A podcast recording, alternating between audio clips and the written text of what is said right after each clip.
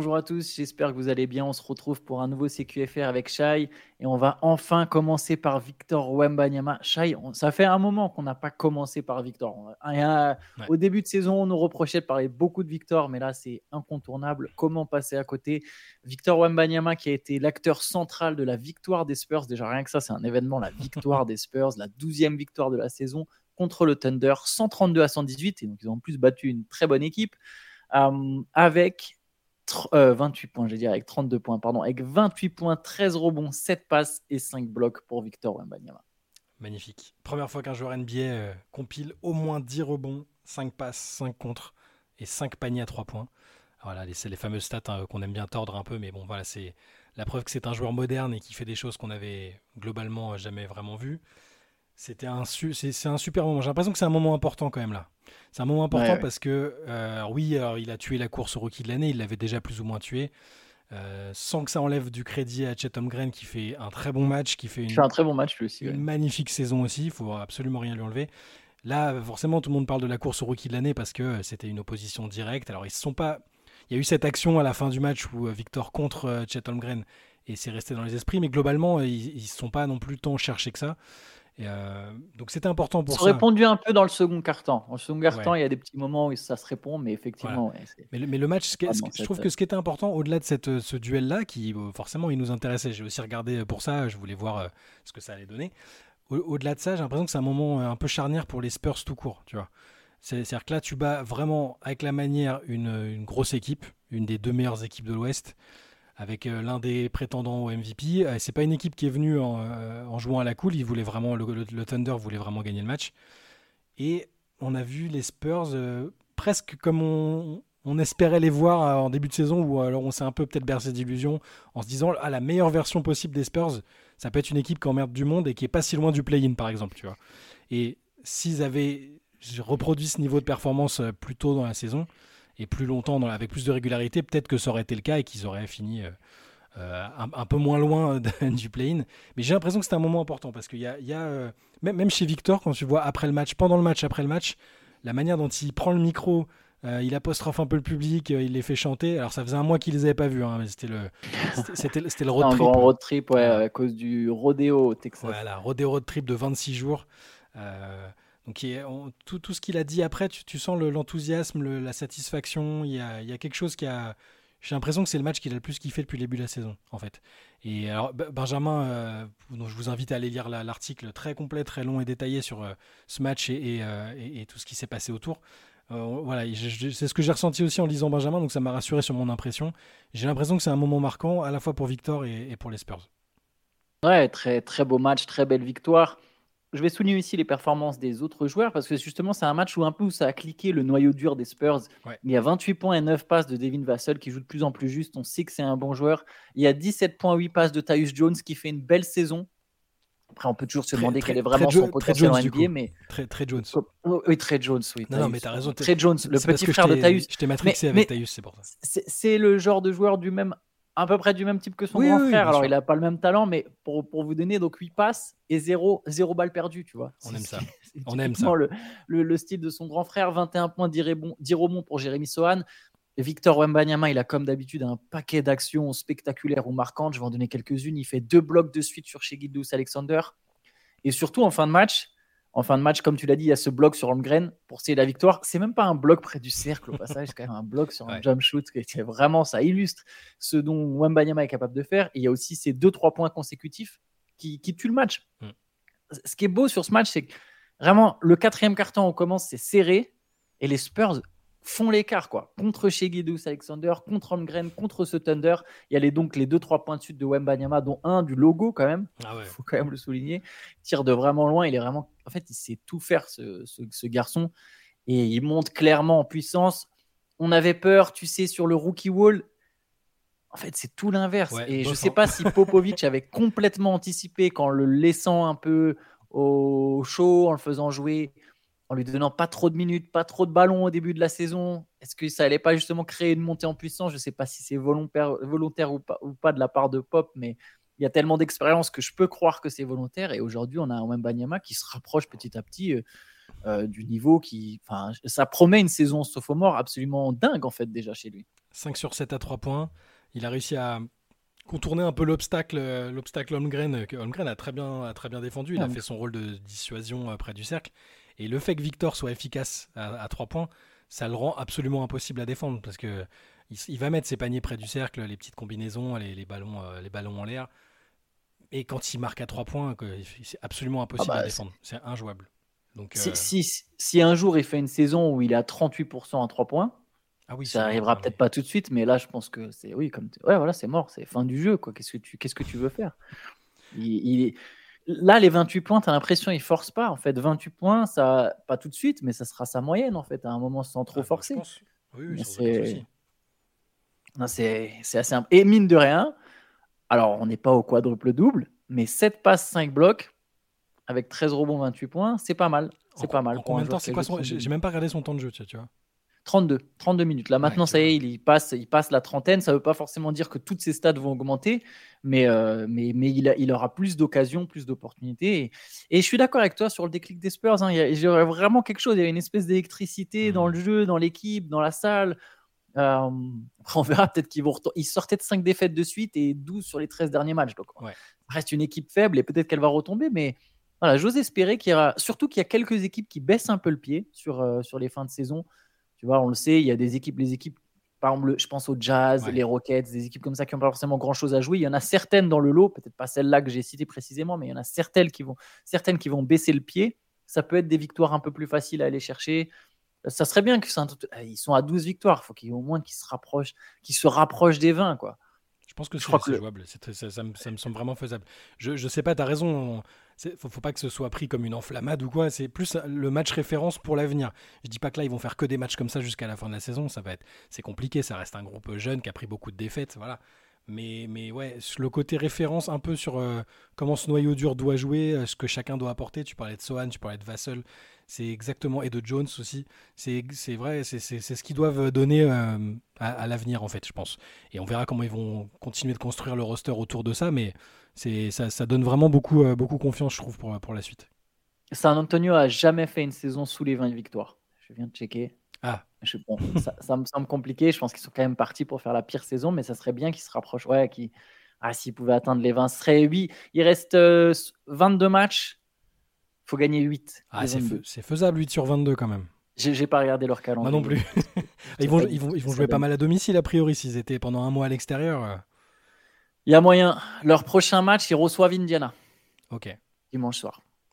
Voilà pour San Antonio. Mais en tout cas, bah, n'hésitez pas à aller sur Basket Session. Il y, aura les, il y a les highlights. Et comme tu l'as dit, euh, de Wembanyama, il y a aussi le papier de Benjamin. C'est très intéressant. C'est quand même un vrai, vrai gros match de Victor Wembanyama.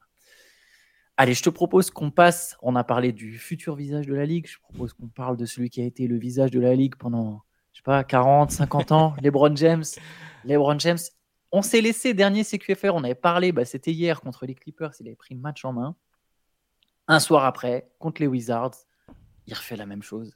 Alors, Los Angeles s'est fait très peur. Clairement pas montrer le visage d'une équipe qui peut passer un tour, voire même se qualifier via le play-in. Il jouait contre les Wizards, qui est, je pense, aujourd'hui la pire équipe de la ligue. Je pense qu'ils sont plus, plus mauvais que Détroit. Et ils ont lutté. Il a fallu une prolongation, il a fallu des paniers clutch pour que Los Angeles batte donc Washington 134 à 131. LeBron James, il avait possibilité d'atteindre les 40 000 points en carrière. Il n'a pas forcé plus que ça. Mmh. Il les a pas cherchés plus que ça. Il finit avec 31 points et 9 passes. Il y a 40 points d'Anthony Davis, 15 rebonds. Il y a 34 points en face de Jordan Poole, qui a été très bon pendant 40 euh, minutes. Avant de totalement vriller. et après, voilà, dès qu'il y avait des moments importants, il est retombé dans ses travers. Mais victoire des Lakers, et encore une fois, un très très bon LeBron James. Bah tiens, je, je vais décrire une action, après je te laisse la parole, mais il y a 131-128 en prolongation au moment où Jordan Poole part tout seul en contre-attaque. LeBron, il lui met un contre de l'espace. Chase down block. Chase down block. Contre de l'espace eh à 39 ans. Euh, contre de l'espace. Dans la foulée, 3 points pour égaliser. Et encore dans la foulée, il va au cercle. Il sent qu'il peut pas finir. Il y a Anthony Davis tout seul. Boum, petit caviar. Anthony Davis qui conclut. Les Lakers qui, sont, qui repassent devant et qui se font plus rejoindre. C'est la séquence entière. En fait, tu peux même étendre la séquence. C'est-à-dire que les trois premières minutes de la prolongation de LeBron, j'avais noté, euh, il fait le chase down block sur euh, Jordan Poole. Alors, ça m'a fait penser, je sais, c'est pas, pas la même action techniquement, physiquement. Ça... Sur Igodala Alors, oui et non. Ah non, non sur Jordan. Voilà, Jordan avec Ron Mercer quand il avait 40 piges, où c'est une action. Alors, encore une fois, c'est pas, pas pour faire le vieux, mais on ne pouvait pas regarder sur YouTube 36 fois l'action après, la décortiquer et tout. Mais c'est une des actions qui m'a le plus choqué quand j'étais plus jeune. C'est un des contres les plus marquants de l'histoire. Ah quand Jordan va, va, va, bloquer Ron Mercer, le scotch contre la planche et après, euh, et, après repart. Euh, ça m'a fait penser à ça. ils ont à peu près le même âge et l'action, elle est un peu. Bref, ça m'a fait penser à ça. Mais en gros, il y a ce contre dont tu as parlé sur Jordan Poole. Derrière, dans la foulée, hein, il met un tir à trois points. C'est ah, lui, lui, lui, qui égalise. pour égaliser, ouais. Juste après, il récupère, les Lakers récupèrent le ballon. Il fait une passe décisive pour Anthony Davis sous le cercle, alors qu'il peut euh, attaquer le cercle et prendre une faute. Ou il, donne la balle à Anthony Davis. Et encore derrière, il provoque une faute offensive sur Denis Avdia. Et du coup, les Wizards peuvent plus du tout, euh, peuvent plus du tout revenir. Donc là, les trois minutes, ces trois minutes là, et derrière, les Lakers ont, bah, on, finit par gagner, même si c'était euh, très poussif. C'est, si, vous, si vous devez regarder que, qu'un moment du match, je pense que c'est ces trois minutes-là où LeBron, euh, où LeBron fait ça. Et tu as raison de le souligner, n'est pas aller chercher absolument les, les 40 000 points. Il est, il est, plus qu'à 9 points. Donc bon, pour le prochain match, euh, en sachant que ça fait un million d'années qu'il qui, descend pas sous les 10 points, ce serait malvenu, malvenu de, de, choisir ce match-là pour. Voilà. Exact. Ouais, prochain match, c'est sûr, prochain match, c'est sûr que bon, a priori, il va passer les 40 000. Euh, tu il avait besoin de 40 points, il en a donc mis 31.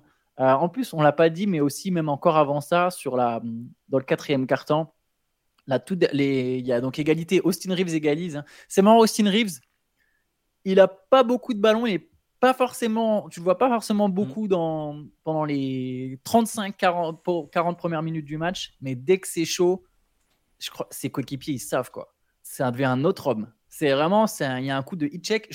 il fait pas la saison que j'attendais pour lui. Je, pensais qu'il serait un peu plus euh, euh, régulier, mais c'est pas qu'il est irrégulier. Je pensais qu'il serait un peu plus, un peu plus, ouais, brillant que ça. tu vois, au final, la saison que fait D'Angelo Russell, c'est celle que j'imaginais pour Austin Reeves. Mais par contre, dans les dernières minutes, là, c'est leur gars et c'est lui qui égalise. C'est Reeves qui égalise avec un panier plein de culot et tu sens qu'il a pas peur, qu'il y va. il est vraiment bon sur ça, sur les pénétrations. Et derrière, Jordan Poole a une occasion de tuer le match. Alors, Jordan Poole a fait n'importe quoi. Hein. Mais, quand même, LeBron a aussi défendu sur Poole et il le, il le gêne très bien sur cette dernière possession. Hein. Enfin, bref, du, du grand LeBron. Quoi. Ouais. Et pour Austin Reeves, je, pense que en playoff, il, LeBron, mm. Anthony Davis, ils, donneront plus le ballon dans les moments chauds ah, à Austin Reeves qu'à D'Angelo Russell parce que bah, D'Angelo, il, a il y a une action qui gère mal aussi pendant la prolongation pendant que c'est encore un peu serré. Euh, où la balle elle doit tourner plus et au final il la donne pas. Alors qu'Austin Reeves, euh, euh, derrière ils ont servi Austin Reeves, quoi, qui a lui aussi raté, mais pour le coup c'est, il avait fait la bonne. Ah, mais t'as l'impression qu'il fait que des bons choix, ouais, c'est ça. t'as l'impression que dans le quatrième carton il y a un espèce de ah, ah, ah, ça y est, ça y est, je dois jouer. Attendez, j'arrive. il, a, fait, il, a, ce truc. Il fait une bonne action défensive aussi sur je sais plus qui à un moment, mais pareil, quand c'est encore à peu près serré, c'est lui qui provoque la perte de balle. c'est peut-être sur Kuzma Je sais pas, faudra regarder. Deuxième soir de suite qui fait une action défensive décisive. C'est... Non, mais en tout, en tout cas en playoff. Entourer les lots jours dans le calendrier. Je pense, que, je pense qu'on le verra plus à son avantage en playoff. Je suis d'accord statistiquement. en playoff, C'est vrai. Je, je, prends, je tiens ça pour acquis, mais alors au moins au play-in alors. ouais, parce que honnêtement, bon, il gagne ce match, hein. Mm. il y a plein, il y, a, quand même plein de soucis où tu te dis des erreurs de communication défensive. Ouais. Euh, Bon, après, c'est un, euh, j'allais dire, c'est un match, mais c'est pas la vérité d'un match, malheureusement, avec les Lakers. C'est la vérité de la saison, quoi. Mm. Allez, continuons avec une équipe qui défend bien, justement, c'est Milwaukee. Milwaukee qui a gagné un quatrième match de suite. Ça y est, la machine est lancée avec Doc Rivers. Victoire contre les Hornets. Alors, bon, dans les quatre matchs, il y a deux fois Charlotte. Charlotte joue un peu mieux en ce moment. Milwaukee, victoire 111 à 99 à l'extérieur. Encore une fois, ils laissent leur adversaire sous les 100 points. 24 points, 10 rebonds, 5 passes de Yanis, 19 points de Malik Beasley. Il y a cette équipe qui, qui, je pense, vraiment se met en place.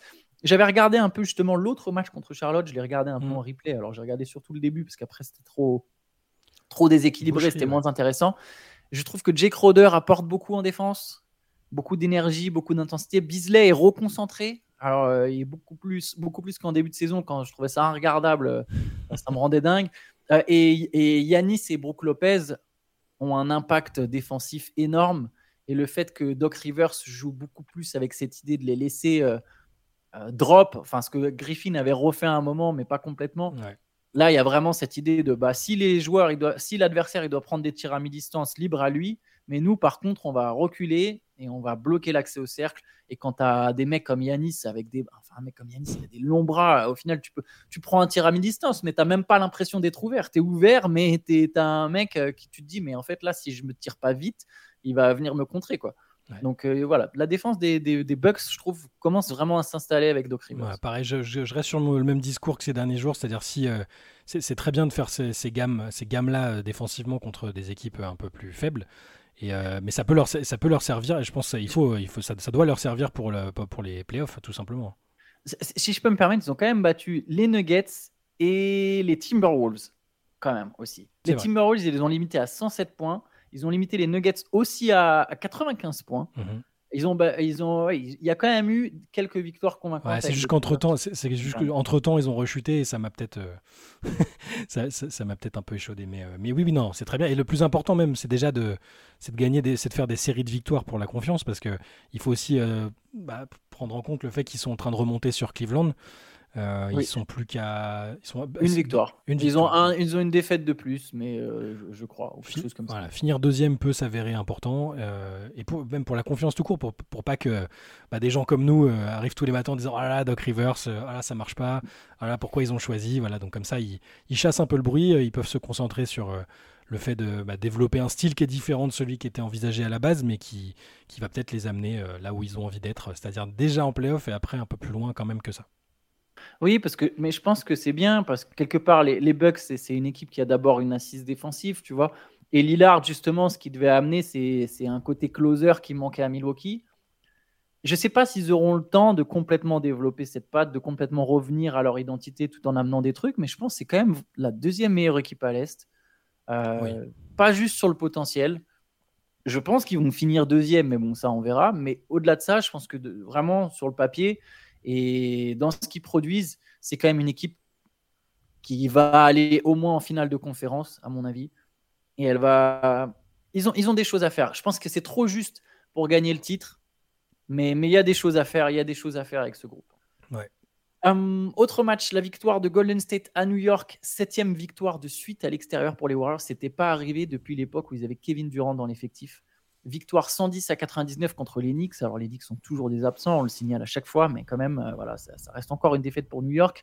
31 points de Stephen Curry qui a commencé très fort le match, 25 points de Jonathan Kuminga. Et encore une fois, le backcourt de Hall of Famer en sortie de banc. 16 points pour Clay Thompson, 11 points s'y passent, avec 3 interceptions aussi d'ailleurs pour Chris Paul. le match était plié très vite. Hein. match plié très vite. Ils ont commencé par un 14-0. Euh, Curry a, pas, tout, de suite gommé son, précédent match où il n'avait pas marqué de la première mi-temps, fini avec 31 points, 11 rebonds. Golden State a jamais été derrière au tableau d'affichage. Bon, les, Knicks, c'était un peu barbecue chicken pour les Warriors euh, cette nuit. Pas... La, dynamique est compliquée avec les blessures et tout ça. Voilà, c'est dur pour les Knicks en ce moment. Et les Warriors, par contre, continuent d'accumuler de, la confiance. Huitième victoire en 10 matchs. Je sais pas si tu as vu, Draymond J'ai cru que ce que que j'ai dit l'autre jour, ce que, j'ai dit l'autre jour sur les éventuels craquages, je suis pas convaincu qu'il qu nous en refasse pas. Le truc sur Di Vincenzo est très très évitable, je pense, parce qu'il a un petit coup d'œil sur le côté. Il se dit bon, est-ce que je me retiens ou pas? Après, il se dit est-ce que je le relève pour voir. C'est un coéquipier d'ailleurs au passage. Absolument. et, côté, parti. Ouais, quand, quand il, il, est par terre, je me dis allez, s'il si, est malin, il fait, il fait genre ah merde, j'ai pas fait exprès et tu l'aides, tu regardes si s'il si, si, n'est pas en train de décéder. Mais Draymond étant Draymond, euh, c'est reparti comme en 40. Je pense pas qu'il va, il va pas prendre, ils vont pas regarder l'action parce que ça. Non. non. non, mais ça semble être, ça, ça, peut. D'ailleurs, c'est probablement involontaire, mais c'est voilà, il, y va franco. Euh. Il, y va franco, pas du côté où il y a le ballon, enfin, pas du mm. côté où il y a le ballon. C'est pas la main où il y a la balle, mais. Euh, mais bon, oui, oui, c'est un, geste un peu limite. Je ne peux pas exclure que ce soit totalement involontaire, c'est ça que je veux dire. Voilà je, je, je, je, comprends ce que tu veux dire et je, suis assez d'accord avec toi. Je ne pense pas que ça soit totalement volontaire. Voilà. Mais, mais bon, il s'en sort bien. Il a fait un bon match au passage. Hein. Toujours. Points, 10 rebonds, 6 passes. Il a été bon. Euh, il y avait le remake des finales NBA cette nuit. Un match entre Denver et Miami. Victoire de Denver 103 à 97. Les Nuggets ont eu du mal. Jamal Murray est sorti en cours de jeu. Euh, les Nuggets ont eu du mal, façon de parler. En tout cas, sur la fin de match, Miami a fait douter Denver. Mais euh, les Nuggets ont été impériaux au lancer franc, 19 sur 21. Mm. Euh, Jokic a, été gêné par Bam Adebayo. Il a été bien gêné. J'ai bien aimé la défense d'Adebayo. Mais, mais à la fin, il a quand même mis, il met un petit, euh, un petit hook. Je ne sais plus si ça s'appelle vraiment un hook, mm. mais il met un petit shoot euh, près du cercle qui est important. voilà, et victoire de Denver, du coup les Nuggets qui enchaînent, je crois, c'est leur cinquième de suite, cinquième victoire de suite. Bah, Denver était parti assez fort dans ce match, plus 16 à la fin du premier quart-temps. Et après, ils se sont un peu relâchés, t'as raison, quand Murray sort, ça a posé des soucis. Ce que je retiens quand même, parce que donc il y a la fin de match où Miami revient à 2 points à 10 secondes de la fin avant que Terry Rosier nous perde un petit ballon euh, bien fâcheux.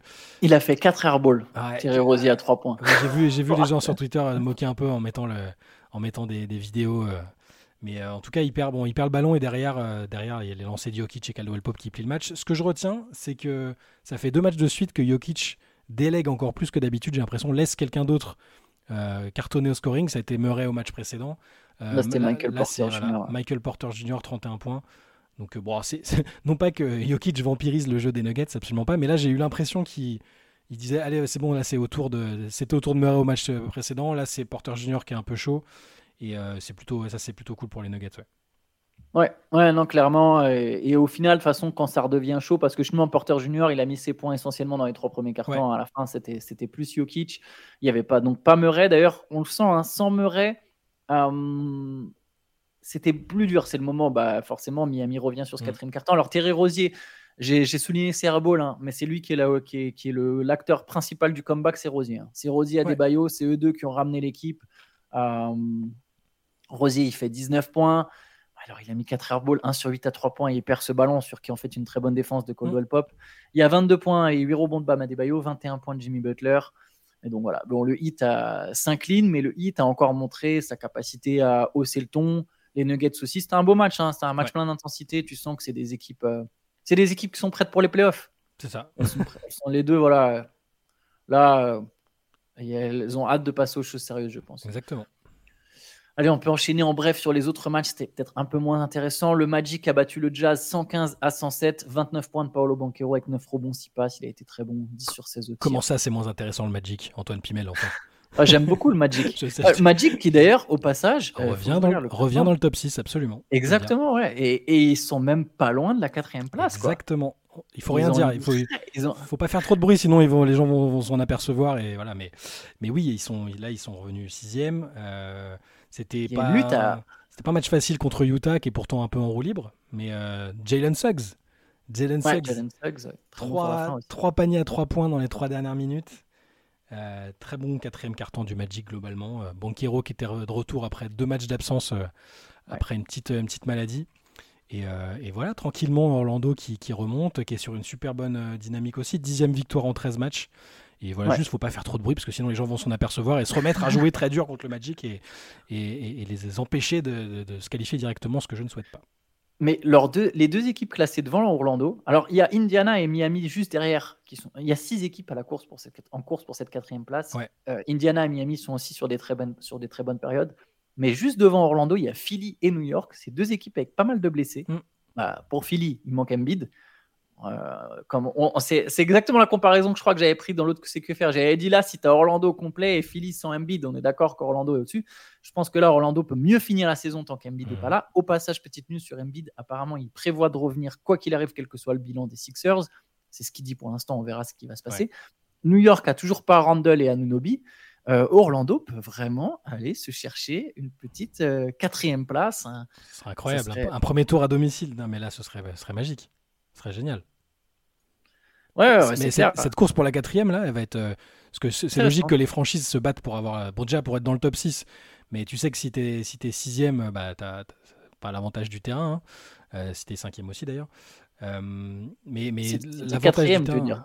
Oui, oui, non, pardon, oui. Mais enfin, avoir l'avantage du terrain, c'est important. Mais je pense que ces équipes-là, elles veulent déjà. Si, si déjà elles se qualifient pour les playoffs, tu dis, tu dis au Magic que ça finit sixième, ils sont contents. Mais quatrième, tu as l'avantage du terrain, quoi. Exactement, exactement. Allez, autre match, euh, c'est Phoenix qui a battu Houston, c'est le dernier match de la nuit. Ah non, il y a aussi Atlanta-Brooklyn. Mais donc Phoenix a battu Houston 110 à 105, 35 points de Devin Booker, 24 points de Kevin Durant. J'ai pas du tout regardé. La seule image que j'ai vue de ce match, c'est l'espèce de, de, de, bousculade entre Cam Whitmore, qui a d'ailleurs mis 14 points, et, et, Devin Booker. C'est la seule image que j'ai vue de ce match. Ouais, c'était un peu tendu. Les Rockets, c'était un peu nerveux. Euh, Les, Suns étaient tellement au-dessus. Enfin, le match, il n'y a, a, pas vraiment eu de match. Hein. Ça, Phoenix est parti super fort, plus 18 à la fin du premier quart-temps. Ça n'a pas, pas donné lieu à beaucoup de suspense. Shengun aussi a été expulsé en fin de match de faute technique. Les, les, Rockets étaient nerveux. Je pense qu'il y a des joueurs au sein des Rockets qui sont frustrés de ne pas être plus près de la zone de play-in parce que ça avait quand même bien démarré. Et d'autres qui, bah, les jeunes sont plus sur un projet de développement. Donc je pense qu'il y a une petite frustration qui se ressent sur des matchs comme ça. Et euh, à côté de ça, bon, voilà, Phoenix n'a pas, pas eu euh, grand chose à. Il n'y a pas eu beaucoup de difficultés dans ce match. Comme tu disais, 35 points pour Booker, 24 points pour KD. Ouais.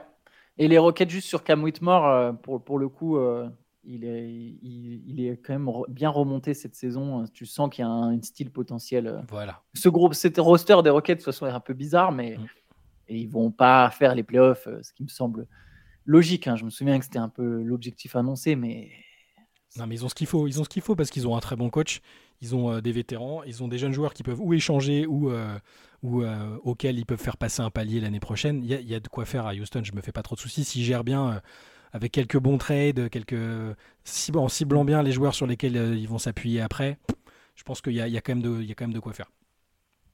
Allez, on passe au dernier match de la nuit. C'est la victoire de Brooklyn contre Atlanta, 124-97. Brooklyn qui a mis 22 tirs à 3 points, dont 7 pour Cameron Johnson qui signe son meilleur match de la saison, 29 points. Il s'est réveillé lui parce qu'il était un peu, il pionçait quand même pas mal. Hein, euh. Euh, lui et Michael Bridges, euh, cette saison, ils ont décidé, c'est un peu les vacances quoi. On attend de voir ce qui se passe. C'est une période de transition. Alors eux aussi, ils sont en transition quoi. Mm. Mais, mais voilà, les Nets qui battent un concurrent direct au play-in, même si Atlanta garde, garde quand même une marge.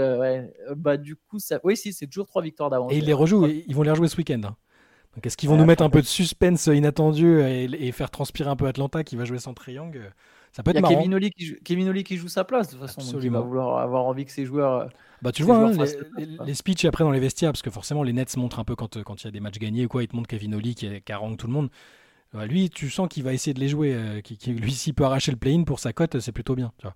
Donc, euh, Ouais, attention quand même. Bon, trois, victoires, normalement, c'est un peu confortable. Si, je pense que s'ils les battent ce week-end, si Atlanta gagne ce week-end, ce sera réglé, parce que bon, il reste une vingtaine de matchs, mais ce sera compliqué, de, sera compliqué de remonter. Mais ouais, ouais on verra. Ce semi-mini suspense euh, pour la dixième place euh, à l'Est. Incroyable conférence Est. Chai, on va se laisser là-dessus. Yes. On va, n'oubliez pas que demain, il y aura encore un CQFR, le ce à quoi il fallait répondre. On répondra à vos questions, euh, éventuellement un quiz. Euh, je ne sais pas exactement ce qui est prévu Alors. Théo, n'est pas là à nouveau euh, pour cet épisode-là, donc je ne sais pas si on pourra faire les quiz, les super quiz que vous nous envoyez. Je fais bien attention de ne pas regarder. J'ai vu vite fait les questions et tout ça, mais je ne regarde pas les réponses parce que je ne veux pas être biaisé. mais on verra. Peut-être que je te poserai des questions pour quand même que les, les gens qui nous ont envoyé des trucs, j'essaierai peut-être de faire ça. C'est plutôt, c'est plutôt sympa. Mais ouais, cette semaine, pas de Théo à nouveau, mais il sera, il sera là sur la prochaine. Pas de souci, ça marche. Bon, allez, bon, on, se, on se retrouve de toute façon demain, du coup, et puis bonne journée à tous. Bonne journée. Ciao, ciao.